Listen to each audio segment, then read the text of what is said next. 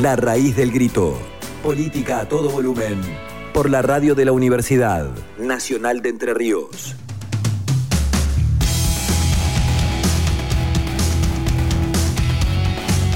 Bueno, volvemos a la raíz del grito y estamos en la puerta de una nueva entrevista en el programa.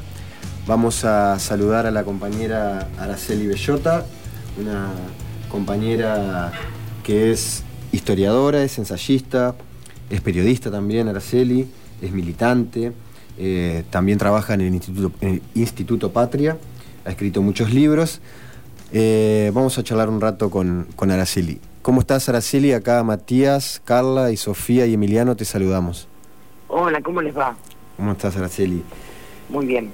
Bueno, en principio queríamos compartir un rato con vos y, bueno, en principio consultarte cómo venís viendo la situación que está atravesando el país, digamos, esta situación este, muy particular y el mundo, y no puedo tampoco dejar de preguntarte o que hagas también alguna referencia a, esto que se conoció hace, hace unos días de, de, las 80 personas que habían sido espiadas por la Agencia Federal de Inteligencia del Macrismo. Y bueno, comentarte un poco cuáles son las repercusiones que ha tenido eso y bueno, en, términos generales cómo, cómo venís viviendo la, la situación particular. Bueno, empiezo por el final. Respecto de las escuchas, bueno, me sorprendió mucho ver mi nombre ahí eh, obviamente en relación a mi militancia en el Patria y, mi, encuadramiento político a la conducción de Cristina Fernández de Kirchner, ¿no? Es, esto es así, yo he sido funcionaria de ella en sus dos gobiernos y cuando fundó el Instituto Patria, la que fue ministra de Cultura, ministerio en el cual yo trabajaba, Teresa Parodi, que es la secretaria del Instituto Patria me convocó entre los primeros socios, digamos. Y desde entonces estoy militando allí en la Comisión de Mujeres y Géneros.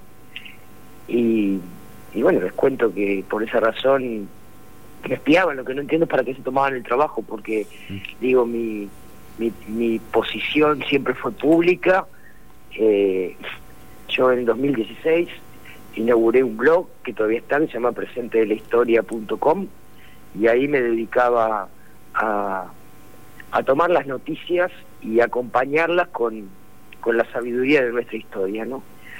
Y además, bueno, después como columnista en, la M750, en el programa de Aniventura, Una Nueva Aventura, digo, mis posturas siempre fueron muy claras, públicas, además en conferencias, charlas y demás. De verdad que no entiendo para qué se tomaban el trabajo de espiarme, salvo pensar que cuando eh, ese gobierno te espiaba, después usaba información para armarte causa falsa. Digo, tenemos cantidad de compañeros que están presos, Milagro, sus compañeros y compañeras, Julio De Vido, eh, Gurú, Esteche, Delía, y sigue la lista, ¿no? Entonces, bueno, eso sí te da un poco de, de impresión, ¿no? Porque ¿qué habrán querido hacer con esa información? Y la otra es menos mal que tenemos un gobierno nacional y popular de nuevo a cargo de nuestro país. ¿no? Y en relación con, con, el, con, con la pandemia, con, con esta este hito mundial que estamos viviendo en la historia, ¿no? Eh, muy pocas veces tenés claro que estás viviendo un momento de inflexión en la historia. Bueno, yo creo que eso es lo que estamos viviendo ahora de la humanidad. Y, y bueno, y en nuestro país, eh, bueno, también con las consecuencias que, que ya teníamos, digo, porque a mí me gusta decir que no creamos que, que el COVID fue el que produjo la crisis económica, no creamos que el COVID fue el que produjo la violencia de género que se está viviendo y los femicidios que hemos visto, no, no, no vamos a creer que fue el COVID el que produjo el colapso del sistema sanitario cuando en verdad venimos de crisis económica previa, de un endeudamiento feroz, de una dejadez absoluta en el en el sistema sanitario y con una violencia de género este, enorme, ¿no? Entonces digo, no pongamos, no, no, no nos equivoquemos al leer porque porque en todo caso lo que hizo el COVID fue poner en evidencia lo que ya existía, ¿no?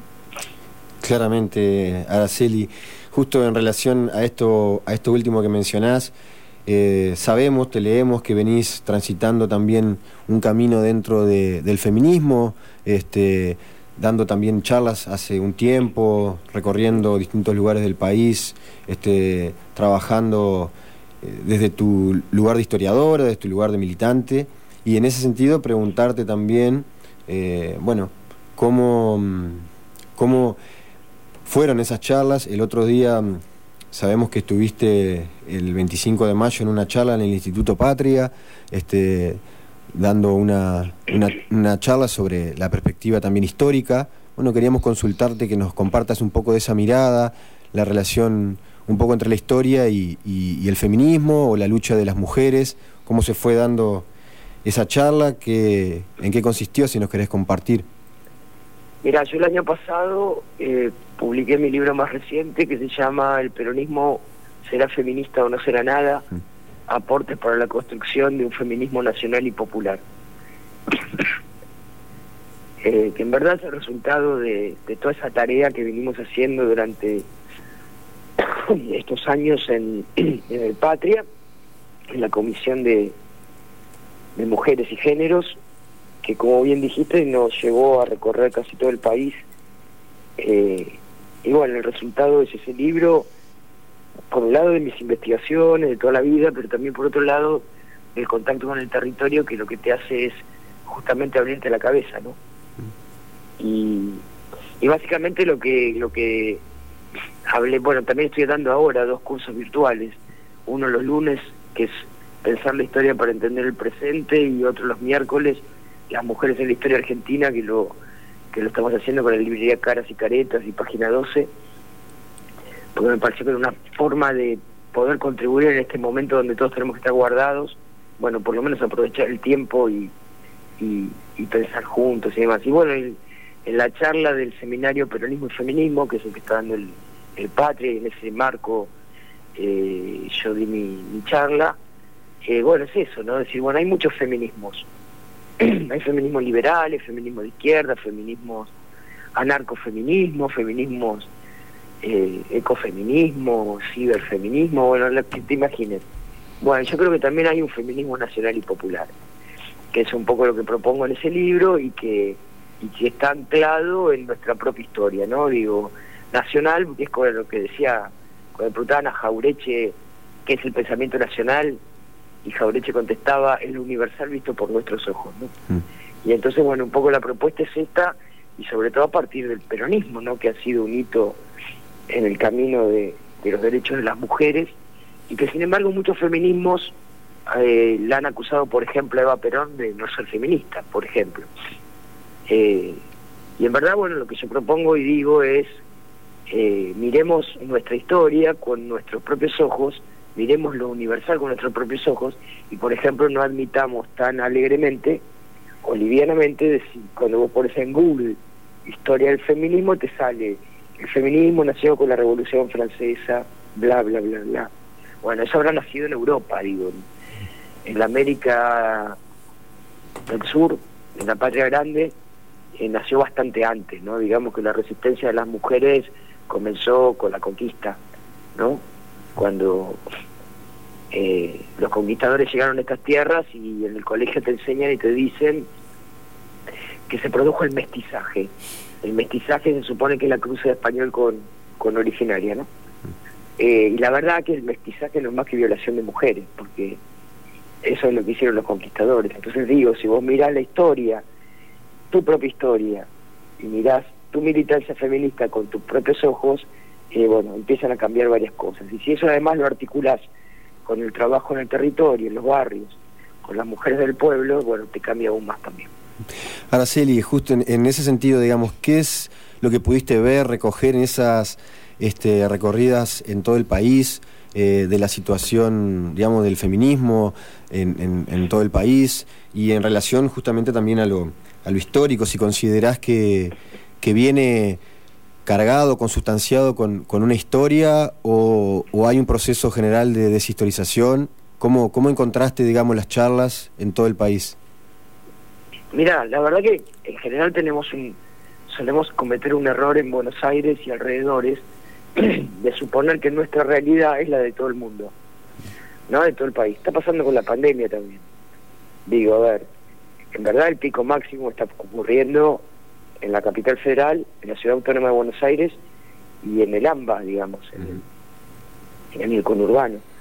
Hay provincias donde no, no ha habido casos, hay otras provincias donde ha habido poquitos, eh, y que están tomando sus propias medidas porque obviamente tienen una realidad diferente. Sin embargo, vos prendés la televisión y todos hablan, con la mayoría, hablan de la realidad de la ciudad autónoma de Buenos Aires y el AMBA como si fuera la de la totalidad, ¿no?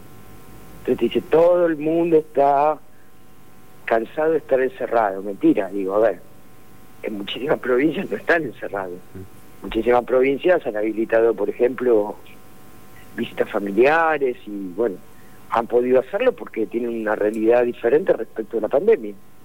Tienen pocos infectados, etcétera. Bueno, con el feminismo lo mismo. Eh, se supone que lo que se vive en la, en la ciudad autónoma de Buenos Aires y el AMBA es lo que pasa en todo el país. Y no es verdad.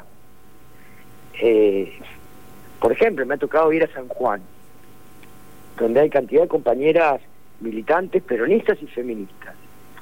Eh, y sin embargo no estaban de acuerdo con la eh, despenalización del aborto o con la legalización del aborto. Caminan por San Juan y es muy común ver en, los negocios este, puestos pañuelos celestes y hasta carteles pegados. Y vos hablas con las compañeras este, y te dicen que no están de acuerdo. Y vos que si, bueno, no, no son feministas por eso, eh, podemos decirle a esas compañeras que no pelean por la igualdad, que no pelean por, por sus propios derechos, que no pelean. ¿Podemos decirle eso? Yo no puedo. Entonces digo, a veces, eh, insisto, cuando, cuando se comete el error histórico de la República Argentina, desde el Reinato del Río de la Plata, 1776, y si querés desde la Revolución de Mayo, que Buenos Aires quiso imponer al resto de las provincias su propia mirada como si fuera el todo, bueno, eh, me parece que nos equivocamos. Y yo creo que en esto la historia tiene un gran papel para cumplir y por eso propongo en ese libro, bueno, son aportes para la construcción de un feminismo nacional y popular. Es eso. Bien. No es más que mirar nuestra historia con nuestros propios ojos. Sí, justamente en eso querías eh, preguntarte si me podías profundizar un poco. Eh, ¿Qué características tiene o para vos, y de paso promovemos un poco el libro, ese feminismo peronista? ¿Qué características tiene? Eh, ¿Cuáles son los principales, este, las principales discusiones? Este, ¿Cómo se pueden troncar estas dos tradiciones que, como vos bien decías, vienen juntas, aunque algunos no la, no la reconozcan? Pero, bueno, vos también escribiste un libro sobre Eva y sobre Cristina, donde desde esta perspectiva se puede leer muchas políticas públicas que favorecieron y eh, que promovieron los derechos de las mujeres, pero que eh, bueno, quizás no están tan reconocidas. Pero, ¿qué, ¿en qué consistiría esto, digamos? Mira, yo creo que para empezar, digo, es, parte de sus propias definiciones. Eva, la razón de mi vida, yo lo explico en el libro, hay, digamos, la razón de mi vida fue la versión oficial publicada. Mm. Hay una otra versión que es la que, bueno, vos sabés que la razón de mi vida la escribió Penela Silva, que era un, un este, periodista español, y la, escribió en función de los diálogos con Eva. Eh, y que después, cuando se fue a publicar, bueno, Perón se lo dio a leer a, uno de sus ministros que le produjo, que le este, introdujo cantidad de cambios y que en muchos lados, muchas partes, desnaturaliza lo que, lo que en verdad decía el original. Esto incluso el, hijo de Peneda Silva publicó un, un libro sobre esto que también es muy interesante, bueno, porque encontró los originales, etcétera. Pero independientemente de la formulación, la, la tarea de Eva en nuestra propia historia, en el peronismo en particular, la creación de un partido peronista femenino único en el mundo, un partido solo de mujeres, solo existió acá. La posibilidad no solo del voto, sino de ser elegidas y el acceso a la Cámara de Diputados, senadores, las legislaturas provinciales, los consejos deliberantes, etcétera, etcétera. Eh, la, eh, la promoción de un salario para, para las mujeres que se casaran. Digo, antecedente de, la asignación universal por hijo, por ejemplo. eh, bueno, la, no sé, la, igualdad de los hijos ante la ley. Eh, porque bueno, la cantidad de derechos que el peronismo incorporó eh, para las mujeres, que además tuvo la originalidad de, porque a ver, antes de Eva hubo cantidad de mujeres que pelearon por los derechos de las mujeres. Estoy hablando de las socialistas, las radicales, las anarquistas, las comunistas. Bueno, Alicia Moró, Cecilia Grierson, Julieta Lanteri, Elvira Rawson. Bueno, digo, todas estas mujeres eh, de distintos pensamientos además, eh, que además dieron su vida de militancia por esta, por esta lucha. Bueno, ¿por qué no alcanzaron a los sectores populares. Bueno, no alcanzaron a los sectores populares porque tenían una mirada diferente. ¿Qué hizo el peronismo? Incorporó la lucha de las mujeres dentro de un proyecto de país. El peronismo vino a incluir a los excluidos. ¿Quiénes eran los excluidos? Los trabajadores, los pobres, los niños, los ancianos, las mujeres. Bueno, las incorporó dentro de un proyecto de país. Entonces ya no fueron solo las mujeres que luchaban por sus propios derechos, sino que también las mujeres luchaban por los propios más de todo el resto de excluidos. Y todo el resto de excluidos también incorporó los derechos de las mujeres como, como, como un factor de lucha, digamos. Esto fue, y por esto fue que eh, la lucha por los derechos de las mujeres se hizo popular y se sumaron las mujeres del pueblo.